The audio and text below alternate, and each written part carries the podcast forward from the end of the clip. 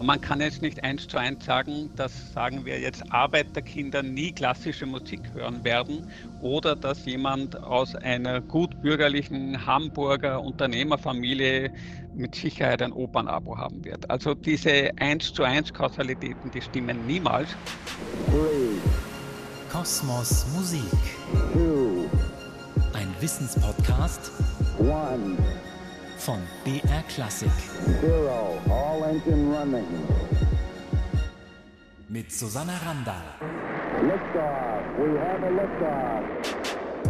Hallo, ich bin Susanna Randall. Ich bin Astronautin in Ausbildung, Wissenschaftlerin und Musikliebhaberin.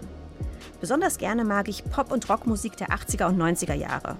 Mit Techno dagegen kann ich nicht so viel anfangen. Aber warum ist das eigentlich so? Warum mögen wir bestimmte Musikstile und andere nicht? Und was sagt das darüber aus, wo ich in der Gesellschaft stehe? Darum geht es in dieser Podcast-Folge. Beantworten kann mir meine Fragen Dr. Michael Huber. Er ist Professor für Musiksoziologie an der Universität für Musik und Darstellende Kunst in Wien. Und er hat unter anderem den Musikgeschmack der Österreicher erforscht. Kosmos Musik. Hallo Michael, schön, dass du da bist. Hallo Susanna, freue mich, dass wir uns unterhalten können. Also ich mag vor allem ja Pop, Rockmusik, auch ein bisschen Klassik. Techno ist nicht so meins. Warum ist das so? Kannst du ganz spontan darauf antworten? Warum habe ich solche Neigungen? Das liegt wahrscheinlich daran, wann du welche Musik zum ersten Mal in welcher Umgebung und in welchen Zusammenhängen gehört hast. Das heißt, wenn du angenehme Erlebnisse hattest mit einer bestimmten Musik, wenn die in Phasen gefallen sind, wo für dich Musik besonders wirksam war und besonders starke Eindrücke hinterlassen hat, dann bleibt uns das ein Leben lang erhalten. Und wenn sozusagen Techno in dein Leben getreten ist, als du schon quasi dein Menü fertig ausgewählt hast an Musik, die dir gut gefällt, dann wird Techno nie mehr diese Möglichkeit haben, wie es eben Neue Deutsche Welle oder Rockmusik oder was auch immer du in deiner Teenagerzeit geliebt hast. Diese Rolle wird es nie mehr spielen können. Das Techno tut mir jetzt fast leid. Aber ja, es ist tatsächlich so. Also interessanterweise habe ich bis ich ungefähr ja, vielleicht 10, 11, 12 Jahre alt war, nur Klassik gehört eigentlich, weil meine Eltern eben auch nur Klassik gehört haben. Und dann kam das eben eher durch die Freunde und natürlich durch die, die anderen in der Schule, dass ich dann eben angefangen habe, ja, alles Mögliche zu hören. Klar, das, was in der Zeit in den 90ern gerade in war, also äh, die mhm. Boybands, aber natürlich eben ja. auch ganz viel Rock, ähm, Grunge, Nirvana und so weiter. Mhm. Mhm. Welche Rolle spielen denn allgemein die Eltern beim musikalischen Geschmack? Das kommt einerseits wieder darauf an, wie sehr die Eltern selbst im Musikleben integriert sind und wie wichtig den Eltern Musik selbst ist. Wenn du Eltern hast, die, sagen wir jetzt mal, wöchentlich in die Oper gehen oder die selbst ein Instrument spielen oder die Mutter singt in einem Chor und du erlebst das als Kleinkind jeden Tag wie selbstverständlich den Umgang mit Musik und du merkst, dass deine Eltern das lieben und dass sie das leben, dann wird das für dich wahrscheinlich auf dich einen großen Eindruck hinterlassen und wird dich das auch sehr prägen. Und wenn du wiederum Eltern hast, denen andere Dinge ganz wichtig sind und die sich für Musik nicht so interessieren, dann liegt dieses Potenzial, wenn man so möchte, irgendwie brach. Und wenn dann die Freunde ins Leben kommen oder die Schule oder vielleicht Bezugspersonen wie Lehrerinnen, Lehrer, dann haben die eher sozusagen Einfluss auf den Musikgeschmack, der dich dein Leben lang prägen wird. Aber kann man bei Musikstilen auch so weit gehen, wenn wir sagen, die Umgebung spielt eine wichtige Rolle, dass man bestimmte Musikstile bestimmten gesellschaftlichen Gruppen zuordnen kann? Dazu gibt es geteilte Meinungen. Wir wissen natürlich, dass bestimmte Merkmale von Menschen, zum Beispiel Alter, Geschlecht, äh, Bildung, Einkommen, schon auch einen Einfluss darauf haben und haben können, welche Musik ihnen wahrscheinlich besser gefällt und welche ihnen nicht gefällt, beziehungsweise welche Musik sie hören und welche Musik sie so hören, dass sie dabei auch gesehen werden können. Aber man kann jetzt nicht eins zu eins sagen, dass, sagen wir jetzt, Arbeiterkinder nie klassische Musik hören werden oder dass jemand aus einer gut bürgerlichen Hamburger Unternehmerfamilie mit Sicherheit ein Opernabo haben wird. Also diese eins zu eins Kausalitäten, die stimmen niemals. Aber natürlich ist es so, dass man in einem bestimmten gesellschaftlichen Milieu von Kindheit an hineingebracht wird in ein musikalische Verhaltensweisen, die dazu führen, dass bestimmte Arten von Musik uns besser gefallen, einfach weil wir sie schon so oft erlebt haben. Und einfach weil uns vermittelt wurde von Freunden, von Familie, von Eltern, von Geschwistern, dass das etwas ist, das wir gerne hören, das wir mögen und deshalb es nach wie vor sozusagen auch im Erwachsenenalter eine große Rolle spielt. Mhm. Ja, schon klar. Also ich glaube, bei Menschen ist es ja immer so, dass man vielleicht Trends erkennen kann, aber es gibt immer wieder Menschen, die dann aus diesen Trends herausfallen, die eben den Stereotypen nicht entsprechen. Aber bleiben wir mal bei Stereotypen. Gibt ja. es denn eher Musik, die vielleicht von Frauen eher gehört wird als von Männern? Geschlechtsspezifische Unterschiede sind beim Musikhören sehr gering. Überraschend wenig spielt das eine Rolle. Was wir wissen, ist, dass zum Beispiel das sogenannte Genre Musical bei Frauen beliebter ist als bei Männern. Mhm, das ja. ist das eine. Das andere ist auch, dass Frauen öfter als Männer selbst musikalisch aktiv sind. Das heißt, sie spielen tendenziell öfter ein Instrument oder singen im Chor. Das wissen wir von Frauen, aber man kann jetzt nicht sagen, die Klassik ist männlich und Techno ist männlich und weiß ich jetzt nicht, äh, Oper wäre eher weiblich oder Volksmusik ist männlich und so weiter. Das geschlechtsspezifische Unterschiede spielen in dieser Hinsicht eine relativ geringe Rolle. Ah, das ist interessant, weil jetzt als Teenager zum Beispiel haben die ganzen Mädels alle Take That gehört zum Beispiel in meiner Jugendzeit. Und die Jungs waren halt eher auf Nirvana, Guns N' Roses. Mhm. Aber mhm. vielleicht ist es auch einfach nur das, was sie zugegeben haben. Also vielleicht haben dann die Jungs auch allein im stillen Kämmerchen Take That gehört und konnten das vor ihren Freunden aber nicht zugeben dem Alter. Ja.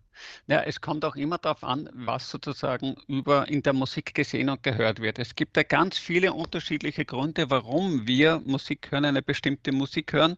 Und die Musik selbst ist nur einer der Gründe davon. Ganz viel ist sozusagen, wie du eben gesagt hast, man hört Musik nicht nur alleine, sondern in der Gruppe.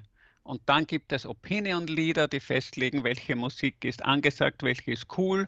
Und dann hört man vielleicht zu Hause im stillen Kämmerlein mit Kopfhörer, wenn niemand dabei ist, ganz andere Musik, welche einen berührt. Das ist das eine. Das andere ist, dass man ja den Musikgeschmack hat man ja nicht, sondern es kommt immer darauf an, wann, wo, in welcher Bedingung, in welcher Stimmung bin ich. Lieber morgens, lieber abends, lieber im Auto, lieber zu Hause und so weiter. Das heißt, es ist ein sehr komplexes Themenfeld und man kann nie sagen, ich habe diese Musikpräferenzen oder diese Musik gefällt mir besser, weil es kann sein, dass eine Musik, die einem besonders gut gefällt, dass man die in bestimmten Situationen einfach nicht aushält, weil man nicht die Stimmung dafür hat. Ja? Also ich glaube, ja. dass möglicherweise Opernliebhaber die Musik tatsächlich nur gerne in der Oper hören.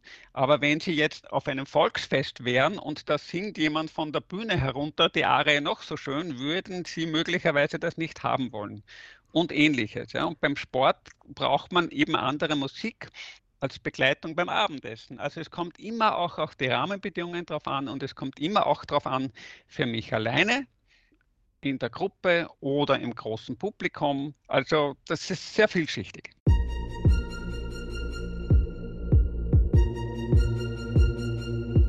Ich habe vor kurzem, und das ist sehr interessant, einen Test im Internet gemacht. Gut, im Internet kann man natürlich inzwischen alles testen, aber das war ähm, auf der Webseite des Wissensmagazins Synex. Ich weiß nicht, ob du das kennst, aber ich hole da tatsächlich auch viele populärwissenschaftliche Themen her, weil das einfach interessant ist und äh, gut aufgearbeitet, dass man es auch als Nicht-Spezialistin verstehen kann. Und ich habe halt diesen Test gemacht und da sollte ich erstmal mehr Fragen zu meinem Charakter und zu meinen Vorlieben beantworten. Und dann hatten die, ich glaube, es waren 30 Stücke unterschiedlicher Musik, also kurze Musikfetzen sozusagen, wo ich dann immer sagen sollte, wie gut mir dieser Musikfetzen gefällt, vom Stil mhm. her. Ja. Und da kam dann raus, was für Charaktereigenschaften ich angeblich habe. Ist da überhaupt was dran an solchen Tests? Was meinst also, du? Das würde ich hochproblematisch sehen, ja, dass man aufgrund äh, von kleinen Musikfetzen dann auf den Charakter eines Menschen schließen kann. Also in der Musikpsychologie versucht man manchmal herauszufinden, ob jemand eher anregende Musik oder jemand eher beruhigende Musik hat oder also dieses Thema der äh, Stimmungsregulierung über Musik ist ein ganz großes und ganz wichtiges für viele Menschen. Aber dann darauf rückzuschließen, welchen Charakter jemand hat. Man kann höchstens sagen, jemand hat bestimmte Vorlieben bezüglich auf der Musik. Das heißt, manches gefällt jemandem besser oder schlechter. Und das wissen wir ja schon aus der Wahrnehmungsforschung, dass das, was uns in einen mittleren Erregungszustand bringt, das gefällt uns am besten. Das heißt, wenn etwas uns kaum sozusagen erregt, weil wir das schon tausendmal gehört haben oder weil es uns zu banal ist, dann ist es nichts. Und wenn es aber zu komplex ist, wenn wir es nicht verstehen, wenn es uns sozusagen verwirrt zurücklässt, dann gefällt es uns auch nicht. Und was uns gefällt, ist sozusagen diese goldene Mitte in diesem Bereich zwischen Langeweile und Überforderung. Und für jeden Menschen bedeutet das aber etwas anderes. Es gibt Menschen, die mit hochkomplexer Musik nicht überfordert sind, sondern die sind unterfordert und gelangweilt von, sage ich jetzt mal unter Anführungsstrichen, Popmusik. Und andere wiederum, für die ist gerade eine sehr einfache Musik etwas sehr Herausforderndes, das sie vielleicht möglicherweise überfordert. Das heißt, man kann das so aufgrund von Soundschnipseln, da wäre ich sehr skeptisch, da auf eine generelle Charakterisierung von Menschen zu schließen, würde ich mit Vorsicht genießen. Wenn ich jetzt aufgrund meiner Sozialisation, ja, meine erste selbst gekaufte Schallplatte war eine Single von Falco, von diesem österreichischen mhm. Popsänger, ja, Anfang der 80er Jahre.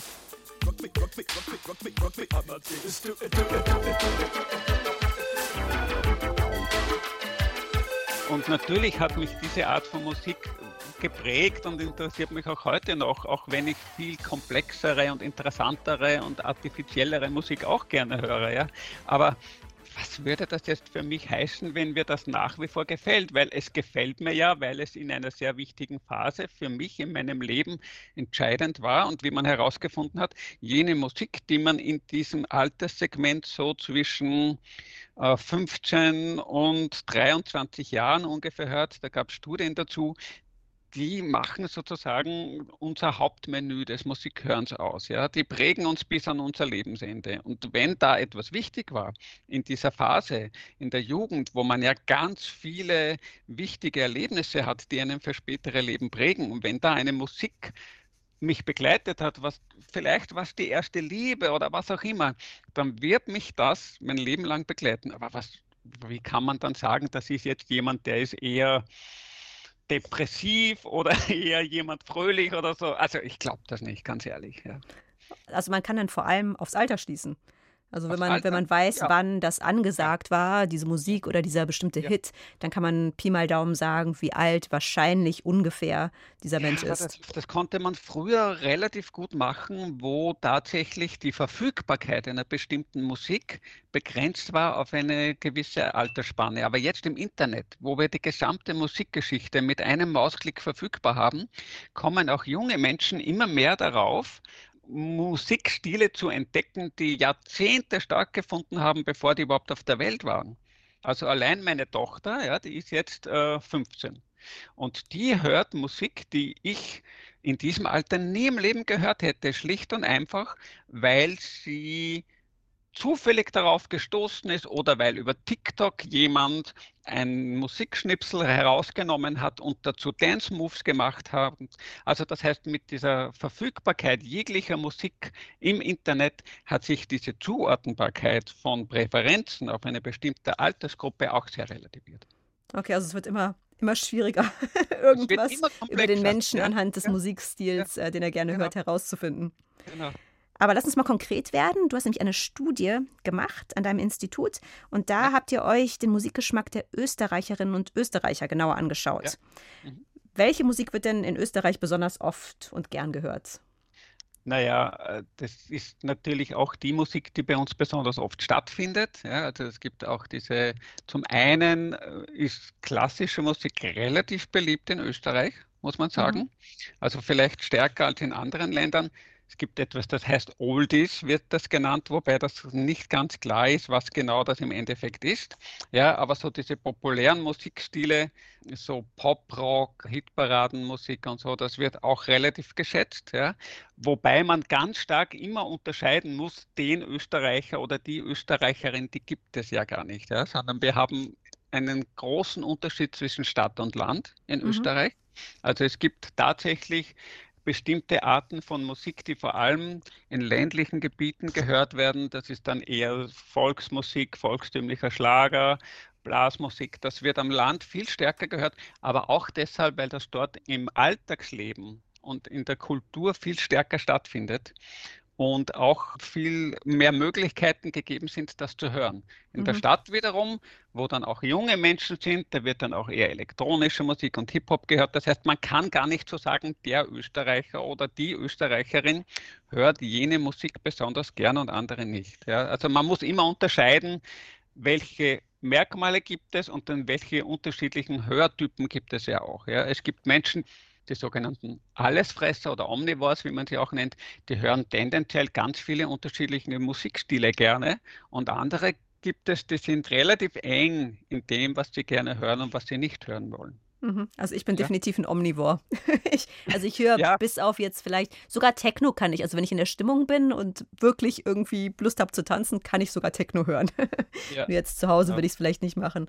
Wie du eben sagst, es kommt auch immer auf den Kontext drauf an. Wobei es gibt ja auch diesen Listening Techno mittlerweile schon, wo man sozusagen im Wohnzimmer mit Kopfhörer sich das anhören kann.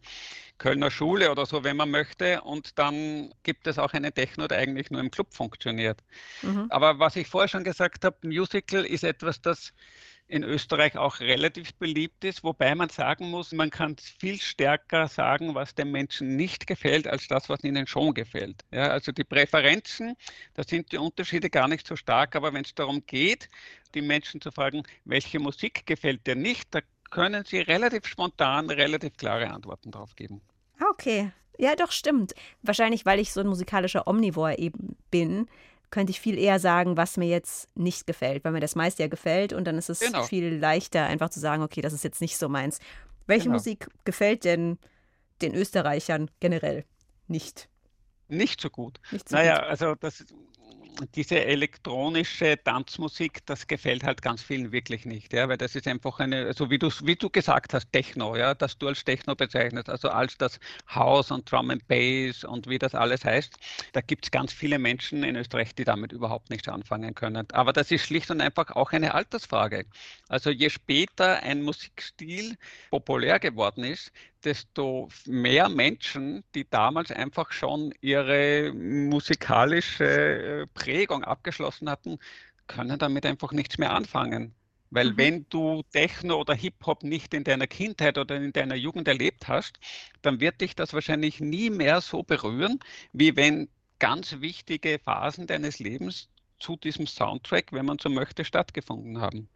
Also bei mir ist es tatsächlich so, dass ich wirklich in der Hip-Hop- und Dance-Techno-Zeit groß geworden bin. Und trotzdem hat mich das niemals so angesprochen. Aber es ist ja. wahrscheinlich die Sozialisierung ja. einfach, die Clique, in der ich unterwegs war, dass es da nicht so angesagt ja. war. Ja, genau. Also bei mir war es ja auch so, dass ich Techno eigentlich über Umwegen erst später kennengelernt habe. Also das war komischerweise, dass ich ich war zuerst in Jazz und, und Funk und Soul und diesen Geschichten und habe dann als ich draufgekommen bin, dass Hip-Hop eine bestimmte Art von Hip-Hop ganz viele Jazz-Samples verwendet oder Funk-Samples, bin ich dann über diesen Umweg von Jazz und Funk zum Hip-Hop gekommen. Und eine meiner absoluten Lieblingsgruppen, A Tribe Called Quest, habe ich eigentlich sehr spät in meinem Leben kennengelernt. Can I kick it? Yes, you can. Can I kick it? Yes, you can. Can I kick it? Yes, you can. Well, I'm Can I kick it? To all the people who can quest like a tribe does. Before this, did you really know what I was? Und das kam eigentlich erst nach dieser Phase, wo ja immer behauptet wird, ab dem Alter kommt dann nicht mehr dazu. Aber bei mir hat mich das im Nachhinein auch nachhaltig geprägt. Aber man muss auch sagen, Menschen wie ich, die tagtäglich sich mit Musik beschäftigen und intensiv damit auseinandersetzen, wir sind ja untypisch. Wir sind ja keine Repräsentanten der Gesamtbevölkerung, sondern wir sind welche, die einfach in unserer bestimmten Blase leben und dadurch, dass wir ständig mit Musik zu tun haben, hat das alles für uns einen ganz anderen Stellenwert. Aber wir haben jetzt viel über das Musikhören gesprochen. Wie sieht es mhm. aus mit dem aktiven Musizieren in deiner Studie? Wer in der österreichischen Gesellschaft macht denn gerne Aktivmusik? Naja, wie wir vorher schon gesagt haben, es sind tendenziell eher Frauen, die mhm. aktiv Musik machen. Und dann sind das schon auch Menschen, die aus ihrem Bildungshintergrund her die Möglichkeit hatten, schon relativ früh die Freuden des Musikmachens kennenzulernen. Ich sage es jetzt einmal so pathetisch, weil es wirklich so ist, dass Menschen mit familiärem Hintergrund, wo es sozusagen Musiziererfahrung gibt oder mit einem entsprechenden Bildungshintergrund, wo man findet, dass der Umgang mit Musik etwas Wichtiges ist, die haben höhere Chancen, Musik selbst später zu machen, entweder singend oder musizierend. Und das zieht sich schon durch, dass man sagt, hier hat der Bildungshintergrund schon eine große Bedeutung. Aber dann wieder, wie gesagt, es kommt auch dann wieder darauf an, sind es vielleicht Menschen, die generell sehr stark sich für Musik interessieren, dann hören die nicht nur Musik, sondern sie machen vielleicht auch Musik. Oder welche Art, was bezeichnet man als Musik machen? Ja, wie gut muss man da mal ein Instrument sein? Ist es auch Musik machen mittlerweile? Wenn man TikTok-Videos macht. Würdest du das als Musikmachen bezeichnen? Also die Grenzen verschwimmen hier sehr stark. Ja, ja und ja, und es stimmt. Also ich meine, früher musste man ja wirklich ein Instrument dann aufwendig lernen. Und klar, wenn man das nicht in der Kindheit oder Jugendzeit gemacht hat, ähm, also ich kenne einige Leute, die dann noch als Erwachsene angefangen haben, aber das, war dann, das sind dann die wenigsten. Das ist dann sehr, sehr schwer, ja. wenn man ja andere Verpflichtungen hat, familiär, äh, beruflich und so weiter. Und dann wirklich noch ein Instrument wie Cello zum Beispiel zu lernen, ähm, ist dann natürlich ein riesiger Aufwand. Ja, es kommt natürlich auch immer darauf an, welche Möglichkeiten habe ich, ein Musikinstrument zu lernen. Ja, wie du vielleicht weißt, in Österreich ist ja dieses Blasmusikwesen am Land, in ländlichen Regionen sehr stark ausgeprägt. Da gibt es keinen Ort, wo nicht eine Blasmusikkapelle ist. Und dann gibt es sehr oft Kooperationen mit Musikschulen. Das Musikschulwesen in Österreich ist da sehr gut organisiert und sehr gut aufgestellt und mit, mit sehr guten Musikpädagoginnen und Musikpädagogen bestückt. Und da ist die Chance, ein Musikinstrument zu lernen, relativ hoch, weil man ja auch täglich sozusagen oder täglich oder wöchentlich sehen kann, wie die Blasmusikkapelle agiert. Das heißt, dann gibt es auch positive Vorbilder und dann gibt es in den Schulen manchmal auch Möglichkeiten, auszuprobieren, was gefällt mir dieses oder jenes besser. Das heißt, die Chance, ein Musikinstrument zu lernen, ist zum Beispiel in Österreich in ländlichen Regionen viel höher als in der Stadt. Während in der Stadt wiederum dann halt einfach die Dichte der Klaviere in den Haushalten höher ist, weil dann einfach das ein Instrument ist, das in urbanen Milieus einfach viel öfter gespielt wird als am Land. Mhm. Ah ja, interessant. Ja klar, aber ich meine, es macht natürlich total Sinn. Also wenn man in der Schule oder in der Dorfgemeinschaft zum Beispiel irgendwo dann drin ist. Also ich habe in der Schule zum Beispiel Blockflöte gespielt. Mhm. Ähm, das mussten wir alle. Das klang immer ganz schrecklich am Anfang. Aber ich bin dann so tatsächlich auch zur Querflöte gekommen und habe dann später in einem Orchester ja. gespielt. Und das kam ja. wirklich auch über diese Schulbildung. Ähm, mhm. Deswegen ist es dann ja sehr wichtig, dass Musik eben auch gerade in der frühen Schulbildung ähm, einen Platz einnimmt und vielleicht auch die Möglichkeit, ein Instrument zu lernen. Das ist in Deutschland äh, immer noch ein bisschen schwieriger. Da muss man oft eben in die Musikschule gehen, da müssen die Eltern einen anmelden, die müssen sich darum kümmern. Und das wäre vielleicht was, ja, was Potenzial durchaus hätte. Das ist immens wichtig, dass in der Grundschule diese Möglichkeit gegeben ist, den Kindern äh, diese musikalischen Erfahrungen zu machen. Es ist mhm. auch in Österreich genau diese Phase, also es in der Vorschule, im Vorschulbereich, so Kindergarten, Kitas und so weiter, ist das toll. Ja, da wird ganz viel gesungen, musiziert und so weiter. Und dann später der Übertritt in die Schule, wo es darum geht, rechnen, schreiben, lesen und das zu lernen, dann bricht das sehr stark ein, ja, weil einfach dann oft nur mehr die Kinder dabei bleiben, wo die Eltern auch ein Interesse haben und die Eltern die Initiative setzen, dass die Kinder dann eben wie bei dir Blockflöte lernen oder eben was anderes. Ja. Und da müssten in den Schulen musste viel stärker noch sozusagen gegengesteuert werden, damit auch Kinder, die nicht diesen familiären Background haben, dass die da nicht sozusagen die Chance verlieren, musikalisch aktiv zu bleiben. Kosmos Musik. Jetzt stelle ich hier gerade viele Fragen. Aber sicher habt ihr auch Fragen oder auch Musikthemen, die ihr total spannend findet und zu denen ihr gerne mehr erfahren würdet. Dann schreibt mir doch einfach eine Mail an kosmosmusik.brklassik.de. Ich freue mich. Sprechen wir jetzt mal davon, zusammen Musik zu hören, Konzerte. Mhm. Ja. Wenn wir wirklich ins Konzert gehen, was bewegt uns dazu? Ist es wirklich nur die Musik oder ist es auch das soziale Event? Es ist ganz oft nicht die Musik, aber man muss wieder sagen, wer sind wir in dem Fall? Das gibt es wieder ganz unterschiedliche sozusagen Einflussfaktoren, je nachdem, wer in welches Konzert geht. Aber nehmen wir jetzt zum Beispiel mal die Jugendlichen heraus, die auf ein Festival gehen. Ja?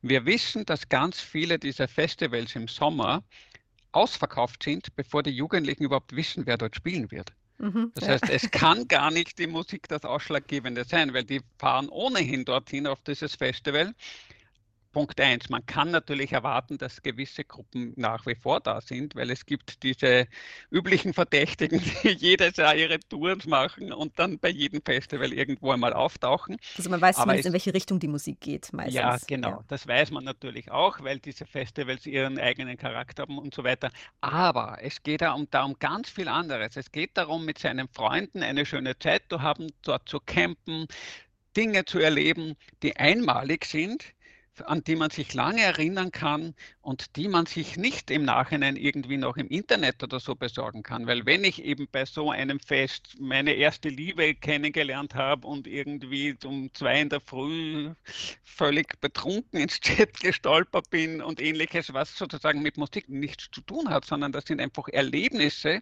die man hat im Zusammenhang mit Musik, dann prägt einen das extrem. Und da kann ich noch so viele Angebote im Internet haben, das wird mir das nie annähernd bringen. Und das ist etwas, was Konzerte ganz wichtig macht. Also Shared Experience nennen wir das. Man kann gemeinsam, man kann die Erlebnisse und die Erfahrungen teilen mit seinen Freunden. Und man ist eingebunden in eine Gemeinschaft, die alle ein ähnliches Ziel hat, weil alle haben ja sozusagen investiert in die Konzertkarten, in die Anreise, in die Ausrüstung. Das heißt, ich bin mit Gleichgesinnten in einer Situation, die ich als gut und als angenehm und als schön empfinde. Darum hat man auch gesehen in der Pandemie, ja, es gibt Online-Konzerte, aber die haben nie diese Qualität, wie ein Live-Konzert haben kann. Nee, und auch diese Emotionen, die dabei generiert genau. werden. Also ich genau. weiß noch, meine ersten, gerade die Pop-Rock-Konzerte, wo ich also als Teenager natürlich dann in der ersten Reihe mich vorgekämpft habe, ähm, ewig vorher da war und ja. fast umgefallen bin, weil ich die ganze ja. Zeit nichts getrunken habe und so weiter. Aber die Emotionen, die dabei erzeugt wurden, waren ja Wahnsinn. Und gerade früher war die Qualität der Musik dann teilweise bei weitem nicht so gut im Stadion oder wo auch immer jetzt meine Lieblingsband gespielt hat, wie zu Hause. Aber darum ging es gar nicht. Es ging darum, meine Idole auf der Bühne zu sehen und eben, genau. wie du sagst, dieses Gruppenerlebnis zusammen genau. mit meinen Freunden und der ganzen riesigen Menge von ja. Zehntausenden von Menschen zu erleben. Genau. Und dann sagen, er hat mich angeschaut. Ja? Genau. Und, ja. Ja klar, John Bon Jovi hat ja immer nur mich angeschaut. Ja, aber so ist es. Und beim am Weg nach Hause kauft man sich noch ein T-Shirt und man trägt diese Armbänder, die als Eintritt sozusagen, Eintrittsbestätigung, trägt man noch monatelang, bis sie einem vom Körper faulen sozusagen, einfach nur um sich zu, sich zu erinnern und auch um anderen zu zeigen, guck mal, ich war dort. Ja. Ja, ich war dort und ich bin cool. Ja, genau. Aber das ist ähm, jetzt bei Pop-Rock-Konzerten. Wie ist denn das bei klassischen Konzerten? Also da gibt es ja auch zum Beispiel die Bayreuther Festspiele. Das ist ja auch irgendwie Promi-Faktor pur. Ja. Tickets sind ja. teuer. Man zieht sich ja. sehr schick an. Da geht es sicher auch um mehr als die Opern von Wagner. Ja, da geht es sicher auch darum, gesehen zu werden, auch sozusagen zu zeigen, es ist mir das wert. Also prinzipiell muss man sagen, es gibt da beim demonstrativen Konsum, ja, um sozusagen zu zeigen, dass man etwas möchte und in etwas investiert, ist ja die Musik ein sehr guter Rahmen, weil dann kann man sich sozusagen auch noch als gebildet und als kulturell interessiert darstellen. Salzburg, Bayreuth, wo auch immer. Zum einen sind die Karten teuer, zum anderen ist es oft gar nicht so einfach, an die Karten zu kommen, selbst wenn man noch so viel Geld hat. Das heißt, wenn ich es geschafft habe, dort zu sein, ist natürlich das kulturelle Ereignis, das Konzert, ganz großartig. Ja? Also manche der absolut besten Konzerte, Opern, Schauspielvorstellungen haben eben in diesem Rahmen stattgefunden, weil es so großen gesellschaftlichen Wert hat, dass Ganze auch die Topstars engagiert werden und die natürlich dort besonders sich bemühen, einen Eindruck zu hinterlassen, weil sie wissen, da sind wirklich wichtige Leute und da sind Leute, die zum Teil auch Kunstkenner sind, die wirklich das sehr gut einschätzen können, wie gut das Konzert ist, wie gut die Arie gesungen wird und so weiter. Das heißt, da trifft sich zum einen sozusagen die Expertise zum anderen der Wunsch nach großartigen musikalischen Erlebnissen und zum dritten auch die Möglichkeit zu zeigen, ich gehöre dazu, zu denen, die sich das anhören können und anhören wollen, in Abgrenzung auch zu anderen, die es einfach nicht schaffen, da dabei zu sein. Mhm, also es ist auch ein gesellschaftliches Statement. Schaut Natürlich. her, ich habe Karten ja. gekriegt, ich kann mir ja. die auch leisten. Ja, das ist aber genauso bei einem Punk. Ja? Ein mhm. Punk mhm. will ja auch den anderen zeigen, ich bin das, was ich will und du kannst nie verstehen und nie begreifen, warum ich mich so körperlich sozusagen verkleide, ja, weil das ist ja auch ein Signal. Das ist genauso eine Verkleidung wie das große Abendkleid, das man anzieht, wenn man in die Oper geht. Ja, das geht immer auch um den anderen zu signalisieren, wer bin ich, wer bist du, wer sind wir im Gegensatz zu anderen. Das heißt, es geht auch immer um Impression Management, wie mhm. man sagt. Und ja? zu welcher Gruppe gehöre ich? Das ja, ist auch genau. ganz wichtig, genau. sich dann abzugrenzen. Genau. Aber welche Gruppe sitzt denn typischerweise, natürlich, ja, im Publikum ja. eines klassischen Symphoniekonzerts, sagen wir mal? Ja, es sind schon auch, muss man sagen, diejenigen, die etwas älter sind.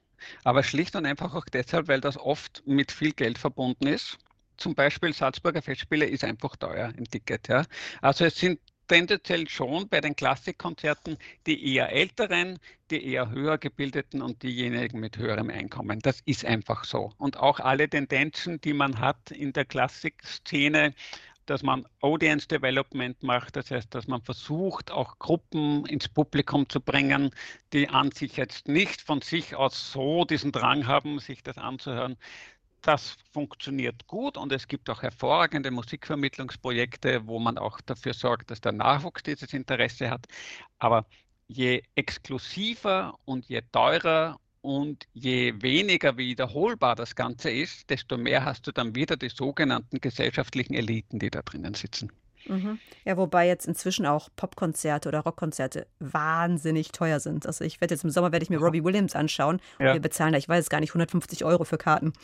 Also ja, ja. da komme ich in den, in den Gasteig äh, in München, komme ich da günstiger, wenn ich mir jetzt nicht die erste Reihe gönne. Ja, ja, ja, aber das ist ja auch, das hat ja nichts mehr mit rebellischer Jugendkultur zu tun. Also die Rolling Nee, klar, Stones, Robbie Williams sind natürlich jetzt die Alten wie ich. Ja, ja, ja oder so, so Neil Young oder so, ja, das sind sozusagen die Heroes einer Generation, die mit dieser Protestkultur erwachsen geworden ist und das, wenn man so will, hat das ja sozusagen die gesellschaftliche Anerkennung voll erreicht. Es ist halt eben auch diese Pop- und Rockmusik, die sehr stark nachgefragt wird in Österreich, weil das quer durch alle Altersschichten geht. Also mittlerweile ist es ja für Jugendliche wirklich schon schwierig, über Musik sich von den Eltern abzugrenzen, weil es kommt ja nichts Neues mehr, sondern alles, was jetzt seit 30 Jahren an Popmusik Neuschaffungen ist, ist ja nichts anderes als Vermischungen und Neuaufguss von dem, was schon da war im Wesentlichen.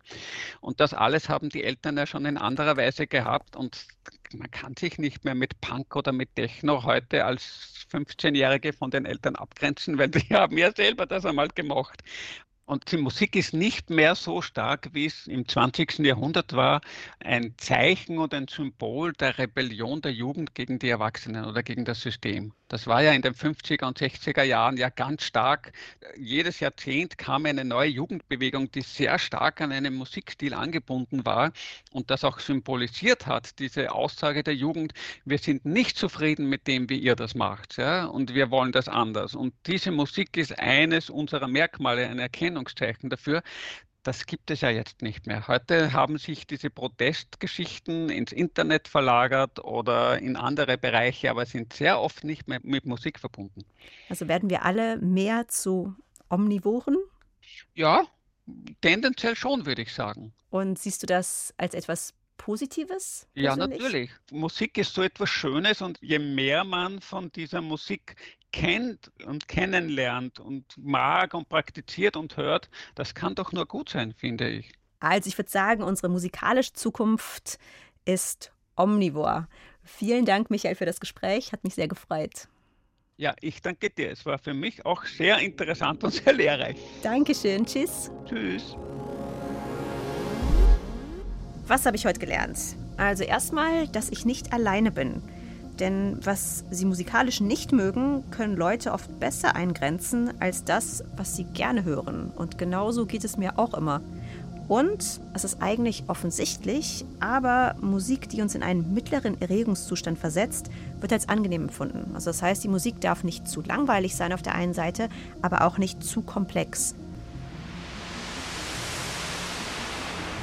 Wenn euch diese Podcast-Folge gefallen hat, dann bewertet sie doch gerne bei eurem Podcast-Anbieter. Und jetzt seid ihr dran. Welches Thema aus dem Kosmos Musik würde euch besonders interessieren? schreibt mir doch gerne eine Mail an kosmosmusik.brklassik.de. In unserer nächsten Folge geht es um Musik und wie sie von den Machthabern eingesetzt wurde und wird, um Menschen zu manipulieren. Ich bin Susanna Randall und freue mich aufs nächste Mal. Macht's gut! Kosmos Musik ist eine Produktion von BR Klassik. Dabei bin ich aber nicht alleine an Bord. Recherche und Skript Antonia Morin. Produktion Gino Tanner. Sounddesign Frank Schwarz. Grafik Nadja Pfeiffer, Redaktion Thorsten Preuß, Stefanie Anglohr, Ben Alber, Sebastian Flecker und Merit Forster.